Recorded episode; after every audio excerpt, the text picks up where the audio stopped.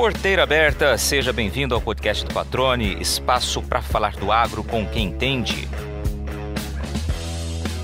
A comunicação deve ser vista como uma ferramenta estratégica para o agro, capaz de aproximar campo e cidade e também de ampliar as possibilidades de lucro de uma propriedade rural. A afirmação é de uma publicitária que completa este ano duas décadas de atuação no setor produtivo experiência que a levou à gerência de comunicação e marketing do Sistema Famato, entidade máxima do agronegócio no maior estado produtor de grãos e carne bovina do país. Nesta conversa, ela diz que comunicação eficiente é aquela que gera vínculos, que conecta e reforça a importância de elaborar narrativas que envolvam as pessoas dentro do agro, que mostrem como o setor é um celeiro de oportunidades para todos. Foi por insistência das amigas e com a vaga no curso de matemática já garantida que a Cláudia Luz prestou o vestibular para publicidade. A aprovação nem chegou a colocá-la em dúvida sobre qual carreira escolher. Anos depois, estava com o diploma de publicitária nas mãos. Nascida no interior de Mato Grosso do Sul, mas criada desde a infância na capital de Mato Grosso, ela cruzou o caminho profissional com o agro em uma destas circunstâncias que a vida proporciona, e dali em diante nunca mais deixou o setor produtivo. Defensora do conceito de que comunicação é repetição, explica por que este investimento deve ser de longo prazo, lembrando que, normalmente, ninguém começa a admirar aquilo que não conhece direito. Cláudia Luz, chegou o momento de batermos um papo aqui no podcast do Patrone. A gente já estava combinando fazia alguns meses, né? Mas Felizmente conseguimos ainda no início do ano sentar para conversar um pouquinho, contar um pouco da tua história e principalmente dos teus pontos de vista quando a gente fala em comunicação do setor. Primeiramente, te agradeço por estar aqui e dedicar esse tempo para gente. Tudo bem? Seja bem-vindo ao podcast do Patrone. Obrigada, Patrone. É uma honra, né, participar dessa conversa. É, tenho certeza que a gente vai se divertir, que o tempo vai voar muito, né? Porque é sempre prazeroso conversar contigo e falar sobre uma paixão que é comum, né? Uma, é, uma atividade que a gente desenvolve junto, que é sobre comunicação no agro e todos os seus desafios. Legal, a recíproca é verdadeira, tá? Vai passar rápido mesmo a conversa. Também tenho, sinto muito prazer quando converso contigo. Sempre são conversas de muito aprendizado, são conversas muito valorosas, muito ricas em conteúdo. Sempre gosto mesmo. Já falei isso para você algumas vezes e agora falo aqui para quem está nos ouvindo e certamente o pessoal que está ouvindo vai gostar também desse bate-papo. Mas vamos lá. Você, antes de gravar aqui a entrevista, eu peço sempre para quem participa me passar um breve histórico, né? Contar um pouquinho da, da história antes né, de nos conhecermos, enfim, para entender um pouco das origens. E você de cara já falou que é, foi uma aluna nerd, dedicada, que gostava muito de ler e que adquiriu ou experimentou responsabilidade desde cedo por ser a irmã mais velha entre quatro mulheres. Me conta um pouquinho dessa sua infância já com responsabilidades aí experimentadas, Cláudia. Lógico que, e aí eu quero defender meus pais, eu acho que 70% da responsabilidade que eu assumi foi porque acho que isso era importante para mim, ou é a forma como eu encaro todos os meus desafios. Então, tem coisa que é fato quando a gente pensa assim que a gente aprende muita coisa na primeira infância. Então, assim, depois você pode ficar 10 anos de profissão, 20 anos de profissão, você fala assim, ah, mas aquele comportamento é de lá atrás. Então, como eu disse, assim, é, num bate-papo rápido contigo, eu sou primeira filha de quatro mulheres, né, numa família que tinha e tem muitas mulheres fortes. Eu gosto sempre de começar a falar da minha história, falando da minha família, porque de fato isso é um lastro, é algo importante para mim. E hoje eu sou resultado de tudo isso, né? Da, dos meus pais, das minhas irmãs, da minha avó tal. Mas é assim, sei lá, eu tinha oito anos quando eu ia com as minhas irmãs para a escola. Né? Hoje é algo impensado, né? Para quem tem filhos, a gente imaginar demandar uma responsabilidade tão grande, mas eu cuidava, assim, às vezes de uma turma de cinco pessoas, cinco crianças, eu era mais velha de oito anos e era responsável por todos chegarem em segurança numa escola que era uma distância de uns dois quilômetros daqui. Então, essa história, assim, de estar à frente de alguma coisa, de liderar, é uma coisa, assim, que eu tenho, que eu tenho lá uma experiência há um tempo, porque isso foi, de, de alguma forma, desenvolvido, desafiado dentro de casa, né?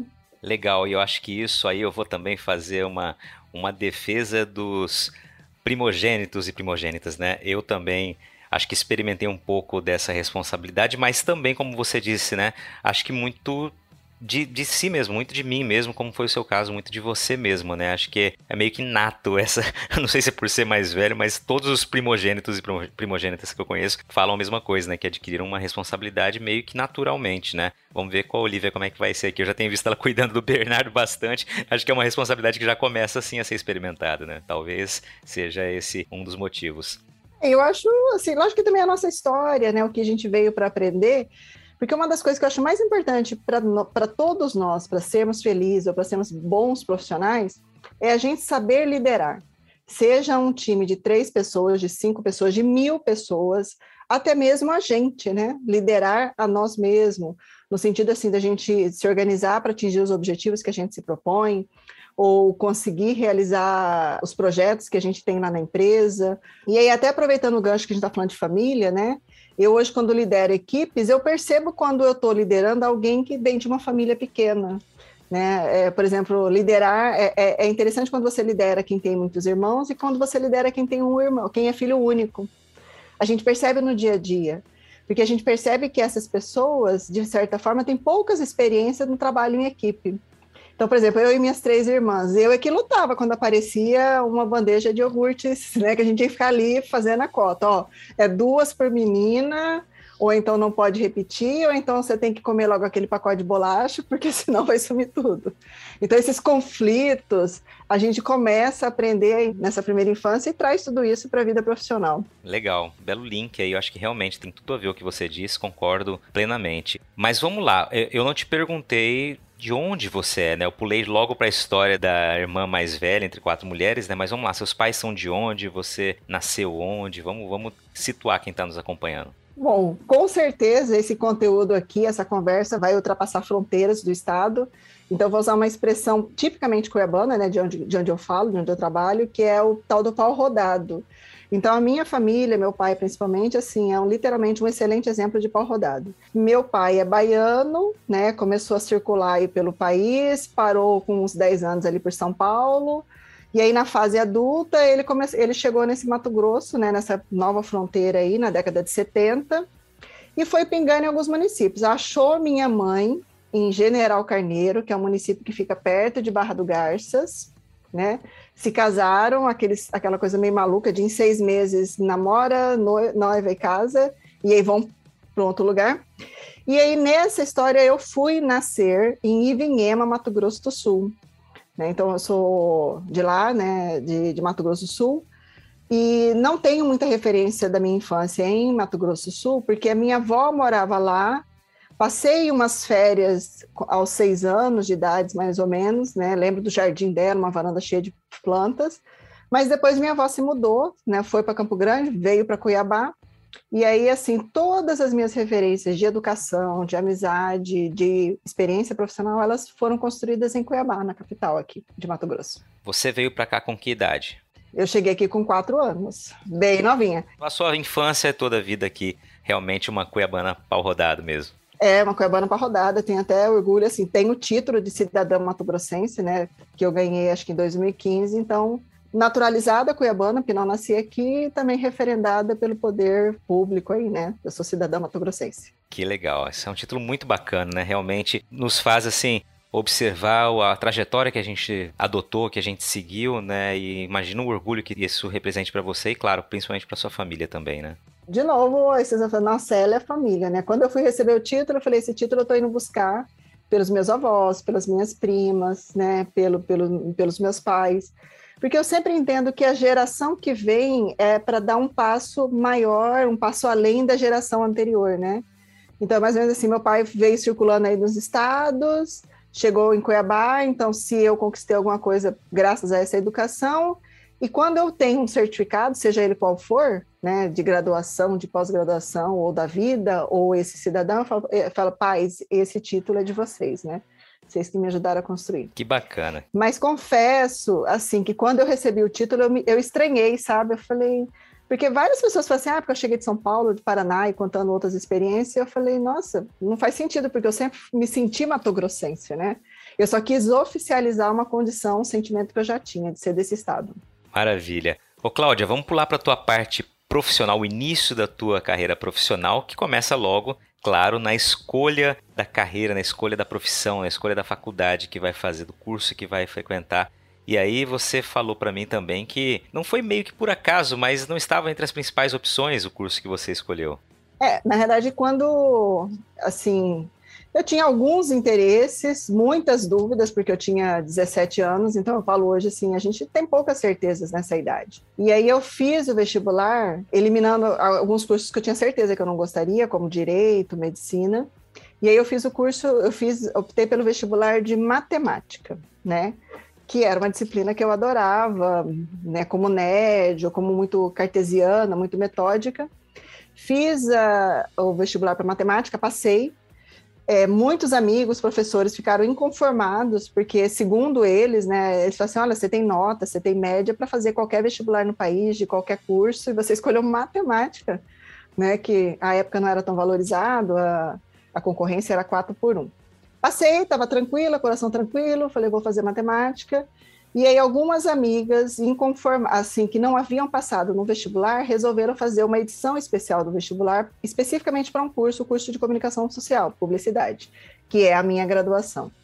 Foram na minha casa, bateram no portão, eu fui recebê-las no portão, lembro até hoje, e elas hum, vieram me convidar para eu fazer o vestibular de publicidade, e eu falei, olha, eu estou tranquila, eu vou fazer matemática, estou resolvida, ela falou assim: não, então vem com a gente, faz, vem fazer companhia. A gente vai fazer esse vestibular, você faz com a gente a prova. Falei, ah, ok, né? Não tinha nada a perder. Fiz a prova, né? Uma, uma concorrência expressiva, elas não passaram e eu passei. Por isso que eu falo assim, é algo, deve ser algo que tinha que acontecer, né? Deus foi lá mexer os pauzinhos para que eu tomasse outros rumos. Bom, Cláudia, mas aí quando você passa para publicidade, você começa a fazer né, a faculdade, quando que você percebe que realmente aquele curso é um curso que tinha a ver com você? Assim, desde o começo, assim, quando eu já estava ali naquele dilema, matemática ou publicidade, foi fácil eu tomar a decisão por publicidade. Porque eu sempre gostei de história, de ciências humanas, de geografia, e sempre gostei de, de, de ler as pessoas ou o comportamento das pessoas eu não era muito de conversar, mas assim, falar, ah, por que, que fulano se comporta de tal forma, né? Por que, que ele toma uma decisão? Então, e aí eu percebi assim que na publicidade eu conseguiria isso. Bom, aí você conclui o curso e como que você se depara com o mundo profissional, né? Porque a gente sempre sabe que tá na faculdade, tá naquela esperança. Quando pega o diploma, aí começa a vida, os grandes desafios, né? E, e como foi para você aquele momento? Muito desafiador. Tem gente que fala que a fase mais difícil das nossas vidas é a adolescência.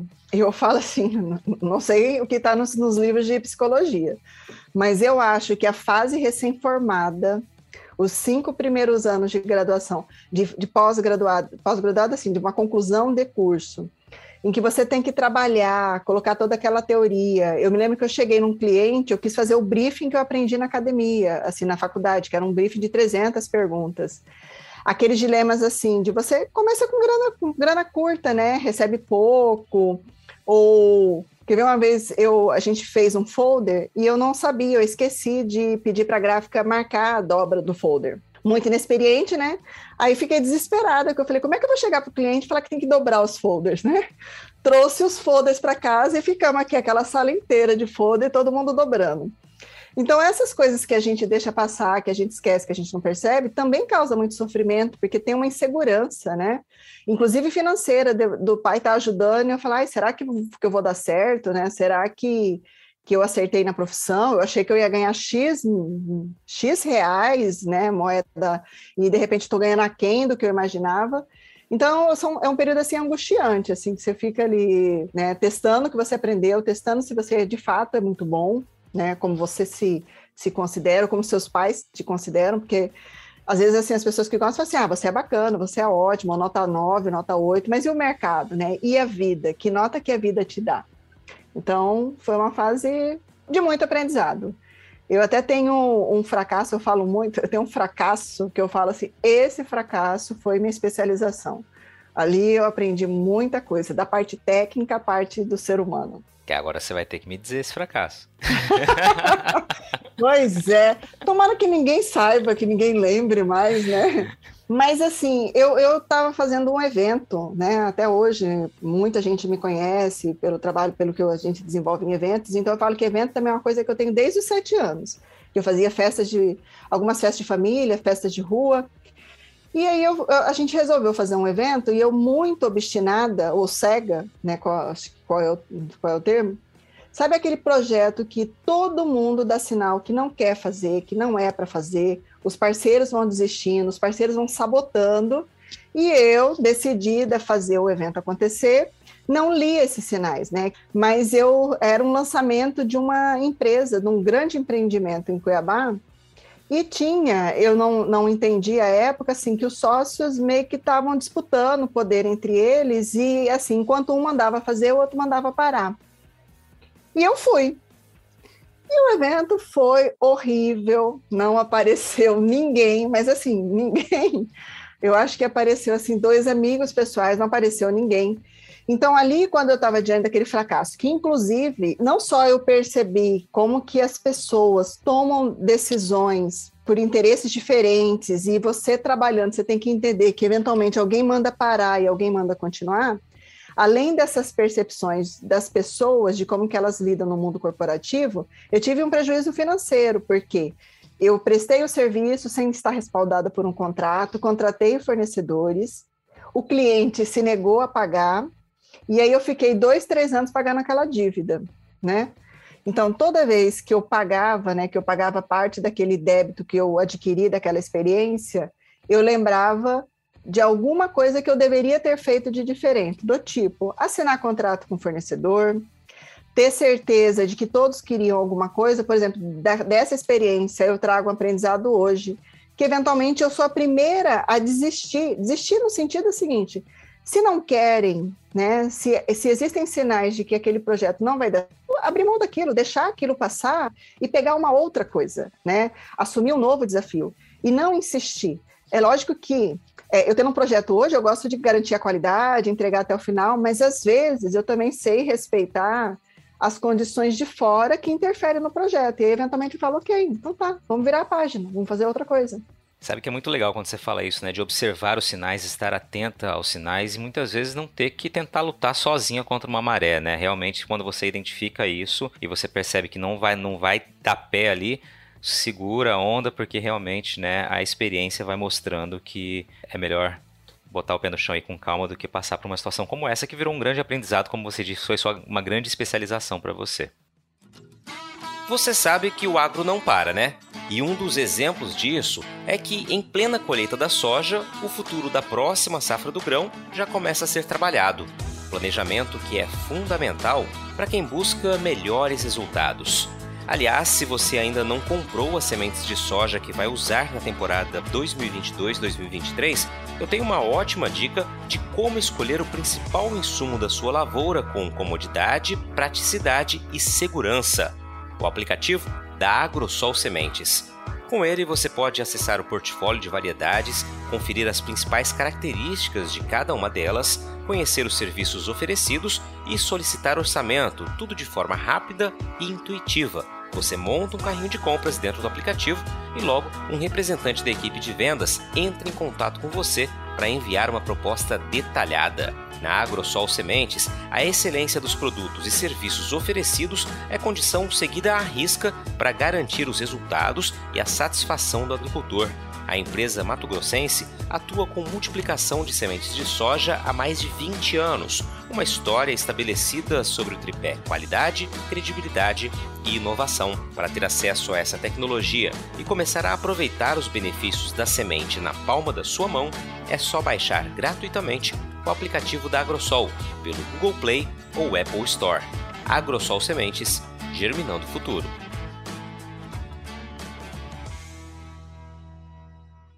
Cláudia, vamos passar para o momento em que você começa a se comunicar com o agro, né? Você não é filha de produtores rurais, mas tem também um pouquinho na origem uma certa ligação com o campo que vem lá do passado. Queria que você falasse um pouquinho disso e já começasse a falar dessa sua proximidade profissional com o agro, como que ela começou? Assim, olha que coisa, que coincidência bacana. Agora, em 2022, eu completo 20 anos de atuação no agro. Eu comecei é, em 2002, eu fui chamada por uma é, amiga para terminar, eu nem me lembro exatamente das condições, mas assim, para terminar algum projeto lá na, na federação, onde eu estou até hoje, né, na, na FAMAT, que é a Federação da Agricultura e Pecuária. E eu entrei, era um salário muito baixo, assim, que eu, eu sabia, mas né, me pareceu um convite muito interessante. Eu já tinha um outro emprego, eu já dava aula, mas eu falei, ah, ok, então à noite eu dou aula na faculdade, né? Eu era, já era professora universitária, e durante o dia eu vou assumir esse desafio que é cuidar da finalização de um evento, que é um evento maravilhoso, que faz, faz parte da minha história. Quando eu falo história assim, do meu coração, que é um projeto que eu era apaixonada, que era o NPEC, o Encontro Internacional dos Negócios da Pecuária, um evento assim que marcou aí, eu tenho certeza que marcou muito a vida dos pecuaristas, de muita gente que participou dele. E aí eu assim me lembro de eu ter de eu ficar um mês e falar, eu não vou aguentar porque eu, era muito pouco o que eu ganhava. E aí cheguei, chamei os gestores, falei, olha, agradeço a oportunidade, mas eu não, não posso ficar porque está muito aquém do que eu preciso para me sustentar. E foi também muito especial porque já naquela naquele encontro a pessoa falou assim, não, mas você não pode sair. E aí meu assim o salário, a geração que eu tinha, ela acho que dobrou. E eu tive assim esse retorno assim, o pessoal falou assim, não, tá legal o que você está fazendo, né? Vamos, vamos continuar. Fiquei dois anos, né, na atividade. Saí porque eu fiquei muito cansada, porque assim eu tinha três empregos, né? Eu, eu dava aula em duas faculdades, fazia especialização, trabalhava no, na, na, na federação. E aí eu resolvi descansar. Mas eu sou uma pessoa assim que o meu descanso eu errei na estratégia, né? Eu fui fazer mestrado, porque eu falei, ah, eu tô muito cansada de trabalhar, vou dar uma paradinha e fazer mestrado parei para fazer mestrado, me assim estressei, né? Porque essa vida acadêmica, pelo menos assim, para mim, eu não sou muito de teoria, eu sou mais de execução. Eu gosto assim de pegar o desafio e debulhar e entregar. Então, eu adoro pegar uma abstração. Então, abstração que é uma abstração, ah, eu tenho vontade de fazer uma coisa, ok? Me passa que eu vou entregar essa coisa, né? Se precisar fazer campanha, se precisar fazer divulgação, se precisar conversar com 10 pessoas, né? Eu gosto de entregar. Então, o mestrado eu não gostei. Terminei o mestrado, coincidentemente, assim, eu estava fazendo mestrado, aí me chamaram para voltar, para fazer um outro evento na FAMAT, que era a Bienal dos Negócios da Agricultura. Me lembro de eu, de eu, refu de eu refugar, assim, de eu falar da, do, duas negativas, do tipo, olha, eu estou fazendo mestrado, eu não posso assumir nenhum outro compromisso profissional. Mas no terceiro convite, eu falei, cara, eu acho que é isso. E aí voltei em 2005 e estou desde então, assim, fazendo várias coisas diferentes, porque quando a gente fala assim, 20 anos, é verdade, passa rápido demais, a gente não percebe, a gente não carrega assim 10, 20 anos nas costas, mas vários recomeços, vários projetos, então, é, coincidentemente ali na Famato, né, onde eu estou, eu a cada cinco anos assumo um novo desafio. Então, eu entrei para cuidar só de um evento, passei a cuidar de dois, passei a cuidar de todos, aí assumi o marketing, aí assumi a gestão do cenário rural, que é um espaço onde a gente realiza vários eventos aqui na capital, uma excelente opção para realizar eventos. Em 2010 eu engravidei, né? E aí, assim, meio que paralela à gravidez, eu já recebi um convite para assumir também a comunicação da FAMATA, a parte da, do jornalismo esperar eu voltar da, da falar, ok, assim a gente te chama, te convida para esse novo desafio. Sabemos que você está grávida, vamos esperar seu retorno da licença maternidade. E aí voltei, é, assumindo mais essa área, deixando o cenário rural, que é uma coisa assim que eu também aprendi. Para entrar o novo, um velho tem que sair. Larguei o cenário rural, assumi a famata, e quando deu acho que uns cinco anos, aí entra uma nova crise, no sentido de uma nova oportunidade, e aí eu fui convidada para também é, liderar o time de comunicação do Senar Mato Grosso. Que bacana, parabéns pela trajetória. Vou fazer só alguns registros pontuais aqui, entre eles, né? Você falou da NPEC e falou da Bienal, eu me recordo também com muito carinho desses eventos. Eu morava ainda em Mato Grosso do Sul, em Campo Grande, mas viemos aqui, Pedro e eu, né, repórter do Canal Rural, para cobrir tanto a NPEC quanto a Bienal e realmente eram eventos grandiosos, né, que já mostravam, né, a potência do agronegócio aqui em Mato Grosso para o Brasil. Acho que foram os eventos embrionários que realmente começaram a mostrar isso de maneira, né, com televisão, com mídia, enfim, e trazendo os grandes centros para discutirem os negócios aqui em Mato Grosso, né? E como você destacou também um evento internacional com presença de gente de fora. E eu me recordo você falando aqui, eu fui lembrando das coberturas e foi um capítulo muito bacana na minha história profissional também de aprendizado e, e aí te parabenizo por esses trabalhos que realmente foram excepcionais e, e realmente fizeram história aqui. Aí, Cláudio, queria aproveitar, você falou da sua trajetória né, na federação, na FAMATO, e aí também chegando até a comunicação do Senar. Essa sua ligação com o agro, né, ela se fortaleceu, evidentemente, com, com a sua profissão. Você tinha algum link também com o agro do passado? Seus avós, se não me engano, também foram no, do campo? É assim, eu só fui fazer essa ligação minha com o agro depois de atuar um tempo no agro, né? Eu sempre me considerei muito urbana, muito da cidade. Mas, relembrando, assim, meus avós eram da roça, né, do, do interior. Então, é, minha mãe fala de histórias, minhas avós contavam muito de história, principalmente a avó paterna, das vivências, das assombrações, dos causos do interior. E minha mãe, assim, trouxe com ela e meu pai também essa referência, porque eles cresceram numa roça, eles cresceram num sítio. Então, por exemplo, a gente mora em Cuiabá, na mesma casa há mais de, de 40 anos, meus pais estão na mesma casa, e é uma casa que sempre tem uma rocinha. Rocinha no sentido assim, por exemplo, ontem eu almocei quiabo produzido no quintal de casa. Então, meu pai eventualmente tem uma abóbora, já tivemos assim feijão catador, plantação de milho, cana-de-açúcar, mas todas essas culturas dentro de um lote urbano, né? Dentro do terreno dos meus pais, onde eles traziam as referências do, da vida deles, da infância deles. E eu só fui perceber, patrone, essa ligação quando a CNA, que é a Confederação Nacional da Agricultura, fez uma pesquisa muito ampla no país para investigar o imaginário, né, a proximidade que a cidade tinha com o campo. E uma coisa que apareceu é que as pessoas que moram na cidade, lógico que isso está se perdendo, mas a maioria das pessoas que estão na cidade são pessoas que vieram do campo, né, que saíram da zona rural para a zona urbana. Então, elas trazem na sua memória mais antiga essa referência do que seja uma, do que seja uma fazenda, do que seja um sítio, do que seja uma chácara. Então, eu, quanto uma pessoa só urbana, eu consumia muito Globo Rural, que é um programa matinal que passava é, todos os domingos, em que a gente consumia não a informação do agro, mas assim um modo de vida do interior, um modo de vida de cidade pequena. Então, essa é a minha ligação com o agro. Ela é mais de memória afetiva da, da minha família, não minha propriamente dita. Mas é muito legal você fazer essa análise, né, e relembrando aí o, o, estudo da pesquisa da CNA, ilustrando como que as pessoas podem absorver uma pesquisa e realmente voltar às próprias origens, né, e perceber que essa ligação existe, né, todo mundo que está na cidade tem uma ligação com o campo de uma maneira ou de outra, né, seja se alimentando todos os dias, seja tendo um parente, um antepassado que veio da, da roça e acabou migrando para a área urbana. E aí eu queria aproveitar esse momento, Cláudia, para falar justamente dessa relação campo-cidade, né? Foi um dos pontos que a gente comentou que seria interessante a, a gente tocar aqui na, nessa conversa, que existe, a gente percebe sempre uma polarização ali, campo-cidade. O que, que você acha disso? Como você analisa esse momento e como romper essas barreiras que parece que foram criadas aí? A primeira recomendação é polêmica, é, que é o seguinte: abandonar a divisão campo-cidade, né? Por que, que eu digo isso?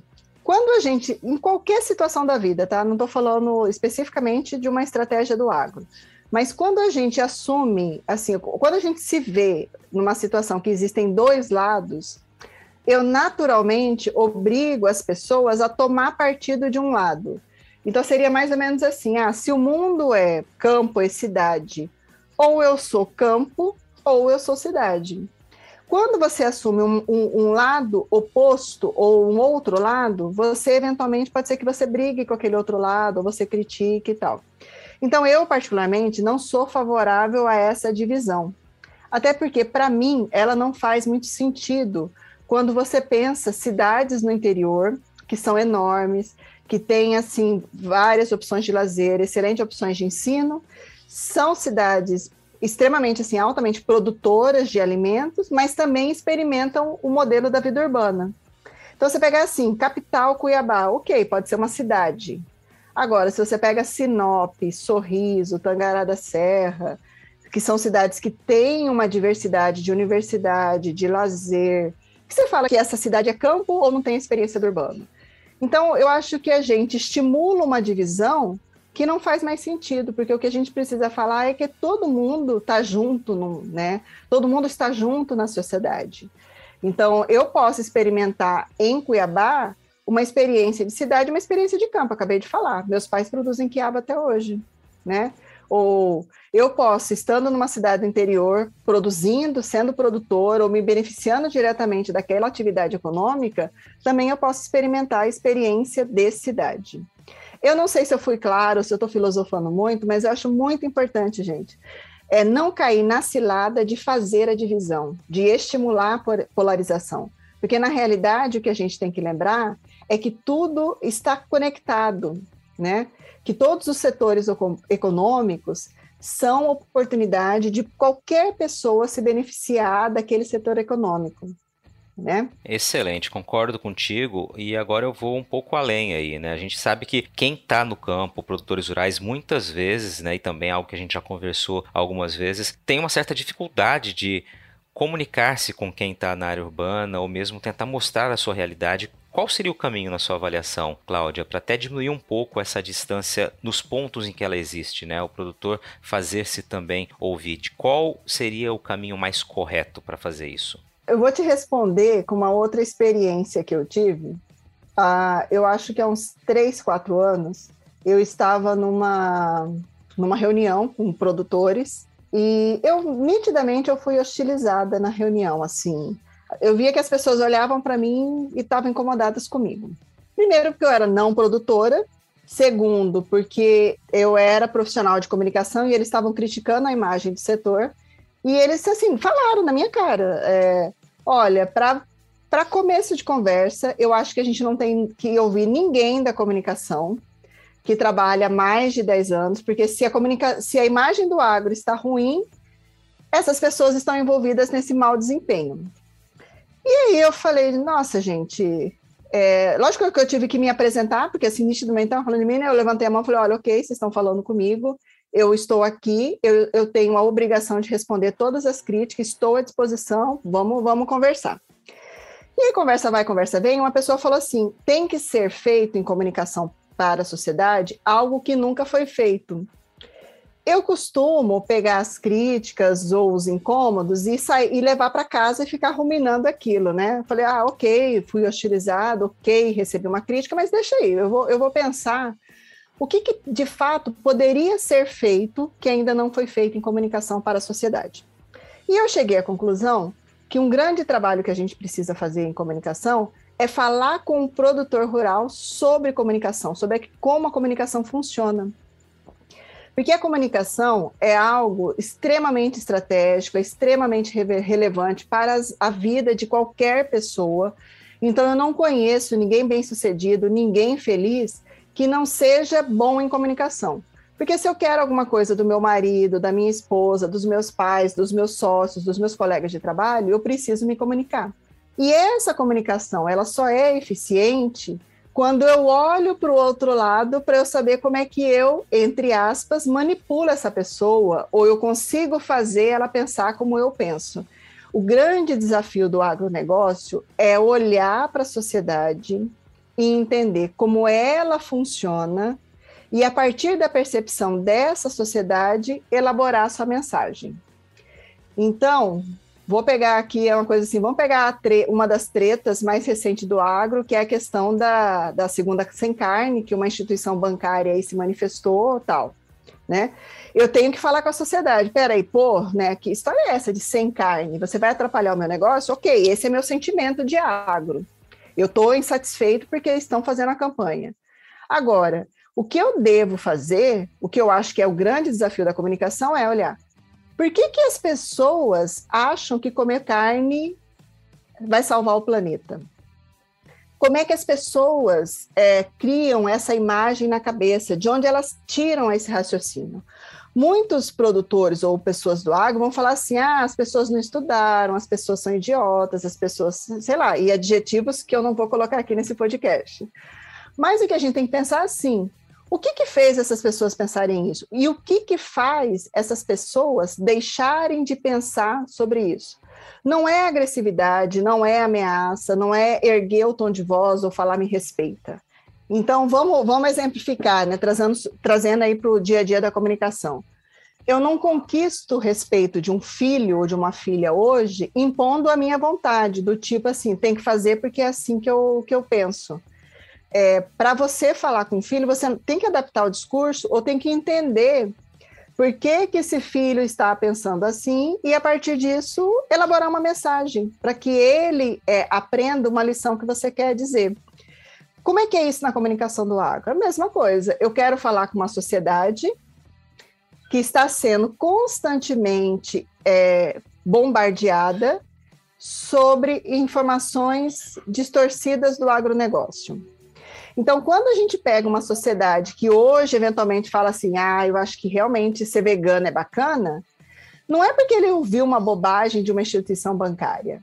É porque com 5, 6 anos ele viu, assistiu um filme que falava contra, é porque lá na adolescência ele estudou num livro didático que falava contra, porque ele fez uma faculdade que falava contra, porque ele viu exemplos que reforçavam isso na mídia, e aí ele chega no ele, ele, ele chega com uma percepção distorcida da realidade.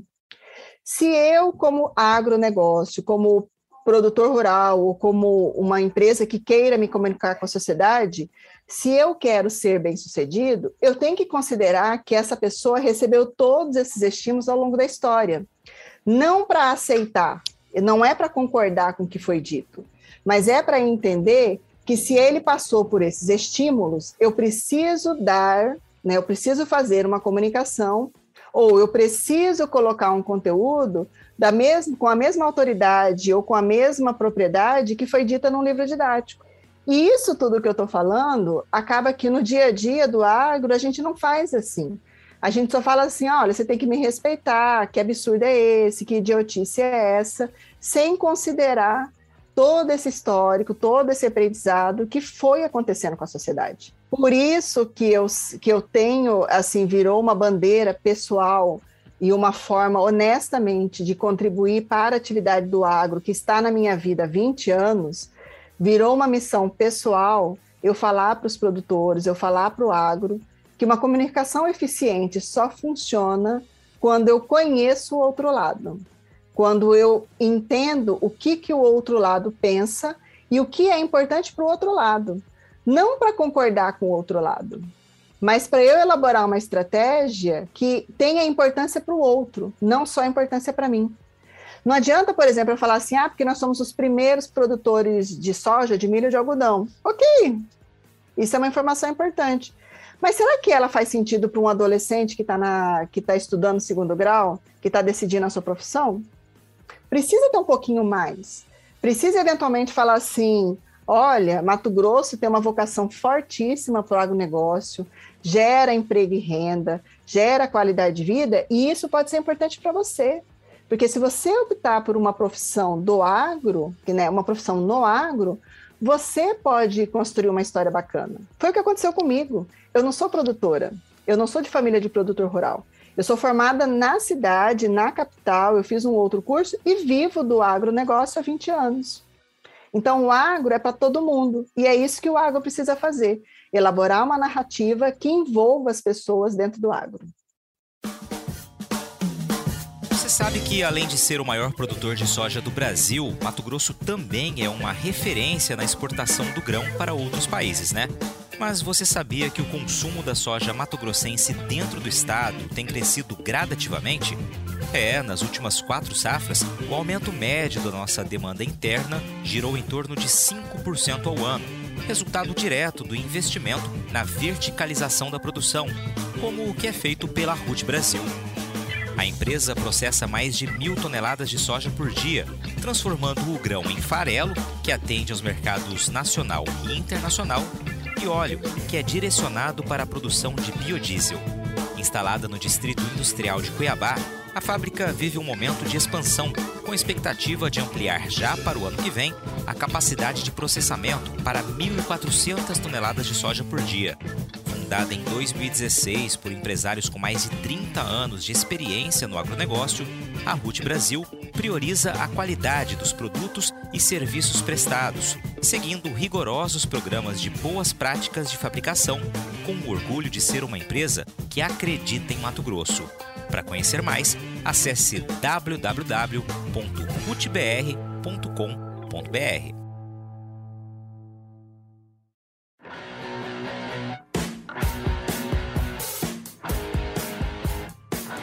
Você está ouvindo o podcast do Patrone. Agroinformação com quem entende.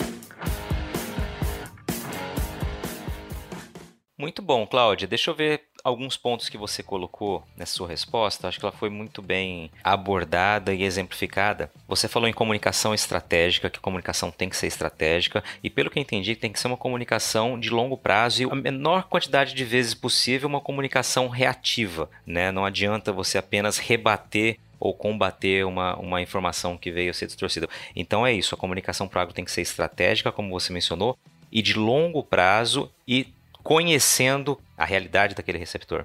Perfeito. A comunicação, até faço uma analogia, ela, assim, ela é muito próxima da educação, porque você está pensando em mudar a percepção das pessoas, em ensinar uma, um novo modo de vida. E aí, quando eu estou falando dessa educação, estou falando da educação do dia a dia, porque eu gosto sempre de associar é, as minhas percepções profissionais com coisas que todo mundo vive, vivencia. Exemplo, nós que educamos filhos e filhas, a gente sabe o quanto a gente precisa repetir para esse filho adquirir um comportamento ou uma percepção de mundo, né? Então eu falo hoje, falo amanhã, falo depois de amanhã e tenho que ter fé que vai dar certo. Na comunicação é a mesma coisa. Uma das coisas mais importantes em comunicação é frequência, é repetição. Então eu tenho que falar hoje, amanhã e sempre para que as pessoas tenham percepções, porque assim, as gerações vêm e vão, as pessoas mudam, as pessoas envelhecem, as pessoas nascem, as pessoas vão embora.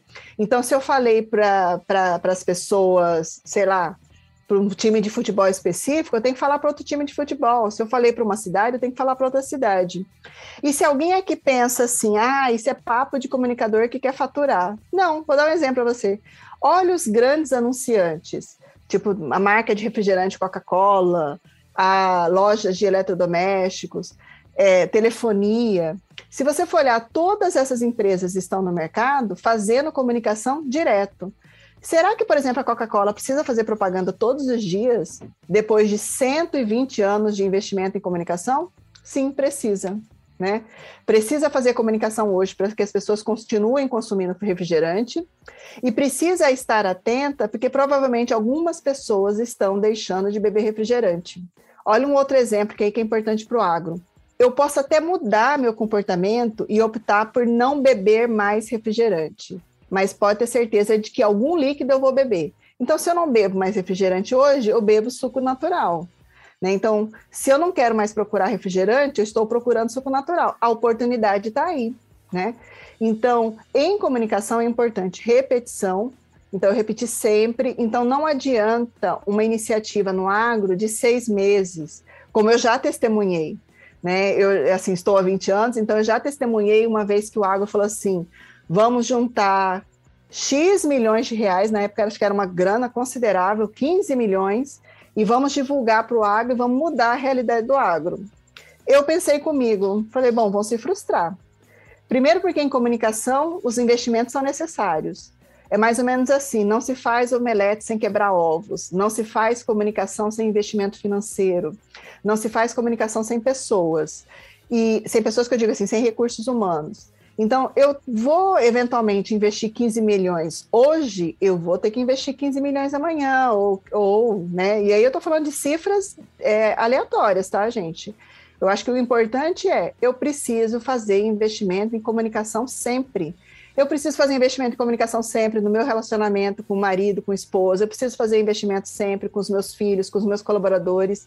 E eu preciso fazer investimento em comunicação sempre com o público que eu tenho interesse em, em mudar a percepção. Então, se é com estudante, se é com aluno, se é com jovem, se é com mulher, se é com mercado exterior, eu preciso estar sempre dizendo algo positivo relacionado aos meus objetivos de comunicação, aos meus os objetivos da empresa.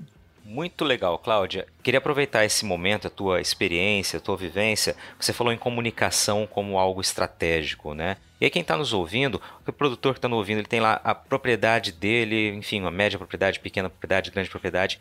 Ele também deve pensar nessa comunicação isso não fica delegado apenas a instituições, a grandes empresas, a grandes marcas, a grandes fazendas, ou seja, a comunicação é para todos. Todos devemos pensar em comunicação de maneira estratégica e pensando em como aquele receptor vai receber essa mensagem? Sim. A comunicação é uma, é uma missão de todo mundo. De novo, alguém pode pensar assim: ah, ela está jogando para mim uma responsabilidade que é dela de um, de um terceiro, né? Mas primeiro assim, que o agro não é uma cara, né? Assim, não é uma única pessoa. Então você tem várias entidades representativas, você tem várias empresas, você tem milhares de propriedades no país, você tem diversas é, cadeias produtivas, então tem algo, é, agricultura, pecuária, soja, milho, algodão, então uma série de coisas. Então é muito difícil a gente imaginar que uma pessoa, um organismo, uma entidade vai falar tudo a respeito de um assunto para todo mundo né? Esse é o primeiro ponto. O segundo ponto é assim, é que se a gente imaginar que se a gente colocar todos os produtores para falar e cada um falar da sua verdade, a gente vai ter um discurso muito mais forte. Até vou usar para falar uma coisa para vocês. O, a, às vezes, o posicionamento ou a atuação de uma pessoa, de uma pessoa física, de um, de um produtor, ela é muito mais forte que de uma empresa, seja ela qual for. Porque quando a gente traz as nossas histórias pessoais, vejam, eu falei da, da minha família aqui, provavelmente alguém criou uma conexão comigo, né? Então, quando a pessoa traz a história dela, você estimula muito mais fortemente uma conexão. Porque às vezes, quando uma empresa fala, a gente falava, ah, isso é propaganda. Agora, quando uma pessoa fala, você fala, nossa, isso é experiência de vida, isso é história, isso é emoção, isso é biografia. Então a conexão ela fica muito mais forte. Então um produtor lá do interior que fala da sua propriedade, de quantas gerações ele está na terra, do cuidado que ele tem com o produto, nossa, ele está fazendo um trabalho sensacional de comunicação para o setor como um todo. E ele está emocionando muito mais do que aquela propaganda de televisão, dos intervalos comerciais. Muito bom. Eu te perguntei isso porque é, eu me recordo de ter ouvido, visto também alguns produtores que começaram a fazer isso e têm feito com muita, com muita qualidade, né? São depoimentos sinceros, são vídeos ali do dia a dia. Isso realmente cria essa conexão que você falou, cria vínculo. E eu imagino que isso seja de fato uma grande ferramenta, né, que pode a longo, a médio prazo, enfim, é uma semente que está sendo plantada, né? E que eu imagino que o mínimo que aquele produtor vai conseguir, aquela produtora, o mínimo é respeito, admiração, eu acho que já é um grande passo, né? Se todo mundo, como você disse, fizer um pouco disso, acho que a gente tem um caminho legal pela frente.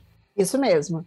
É importante a gente registrar o seguinte: a gente só conquista espaço e respeito quando a gente se apresenta, né? Eu só gosto do outro quando eu o conheço.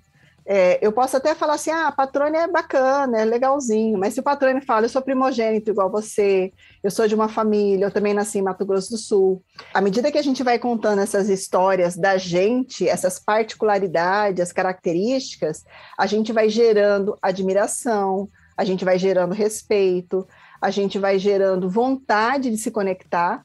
Então, o que, que eu estou falando? Olha que, que, pelo menos, olha que coisa bacana.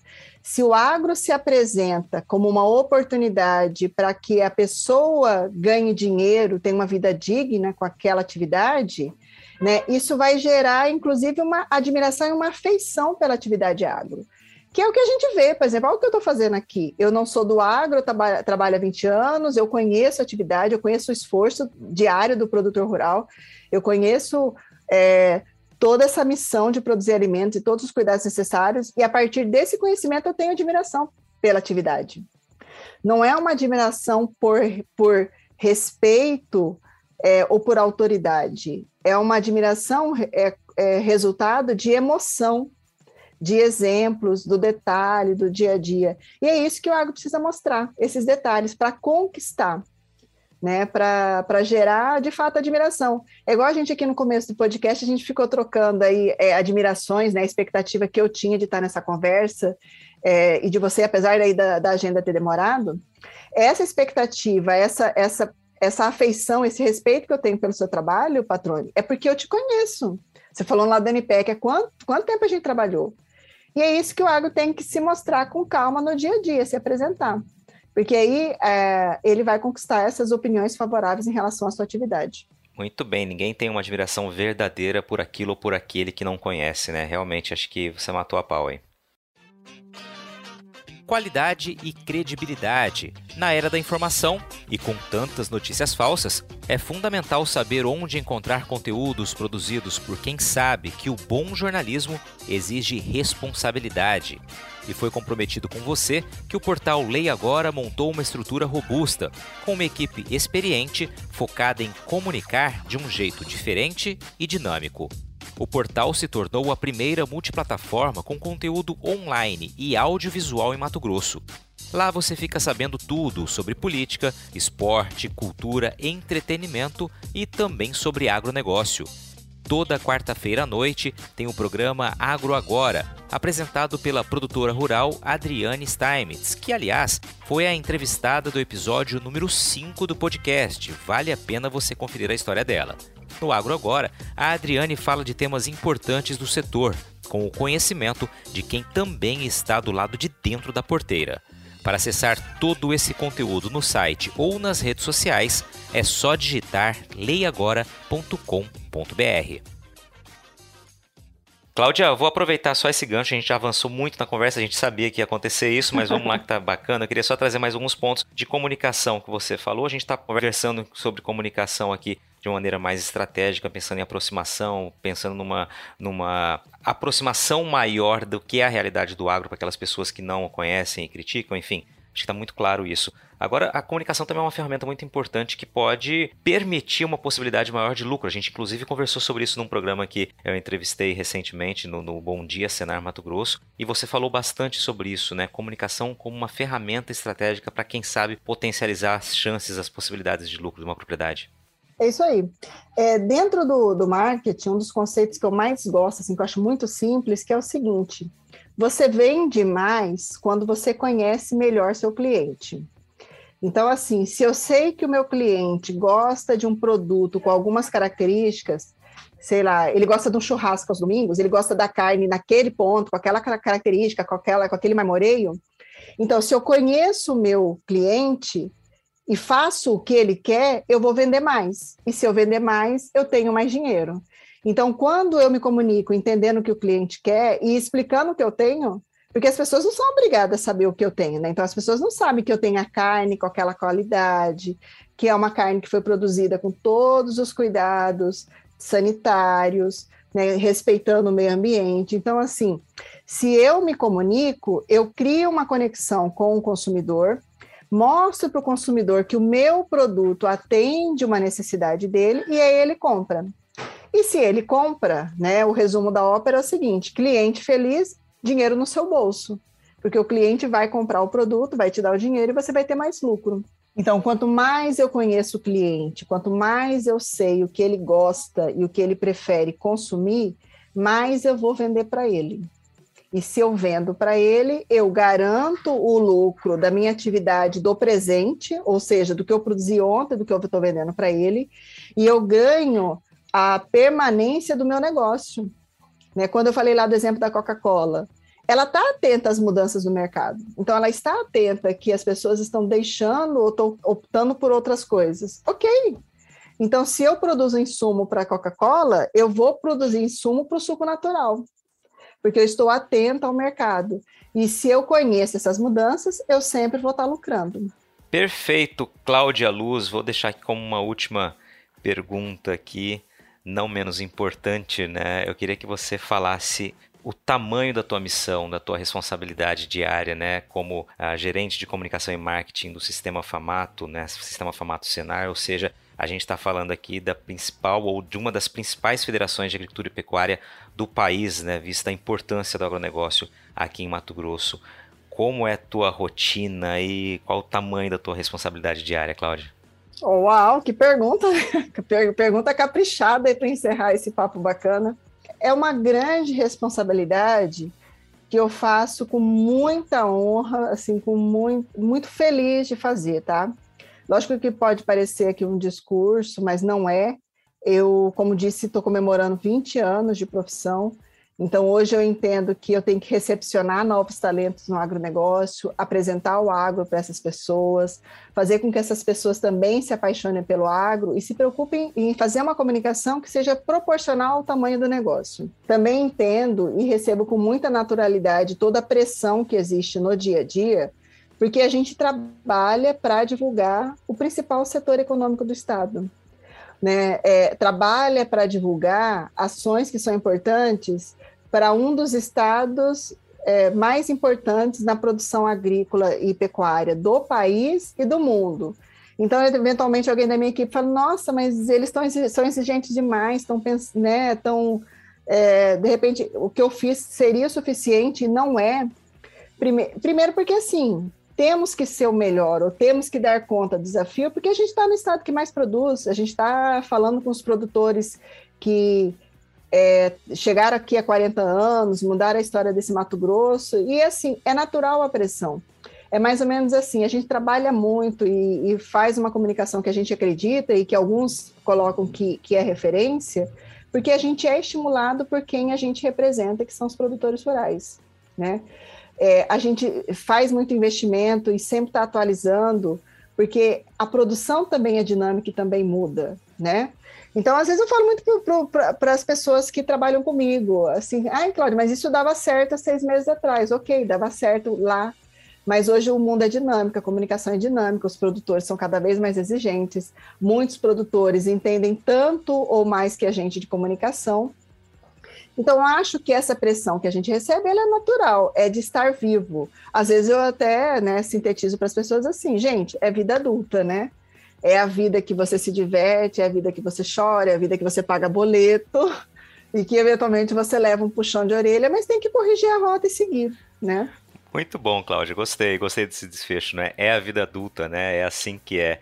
Cláudia, te agradeço demais pelo bate-papo, pelo tempo aqui, por você ter sido transparente, falar de fato o que você pensa, dividir né, tuas expectativas, a tua realidade. Te agradeço muito por participar aqui comigo e repassando para todo mundo né, as tuas impressões e as tuas sugestões e orientações sobre comunicação, marketing né, e como buscar falar melhor sobre o agro, comunicar melhor o agro, esperando que a resposta né, seja de fato aquela que a gente deseja, né? Ou seja, uma visão melhor do que é o agro de quem não conhece a realidade do campo. Obrigado, viu?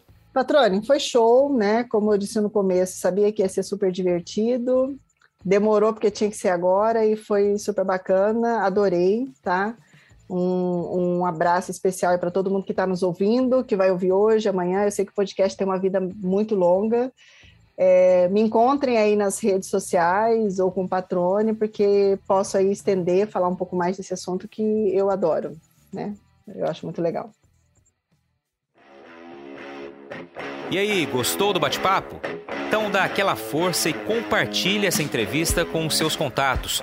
E olha, aproveita para mandar aquele feedback dizendo o que você está achando do podcast do Patrone.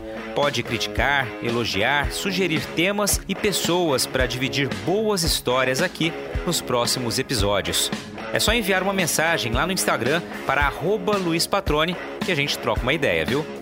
Então, gente, sucesso da porteira para dentro, força e fé da porteira para fora e vamos que vamos. Você ouviu o podcast do Patrone. Agroinformação com quem entende.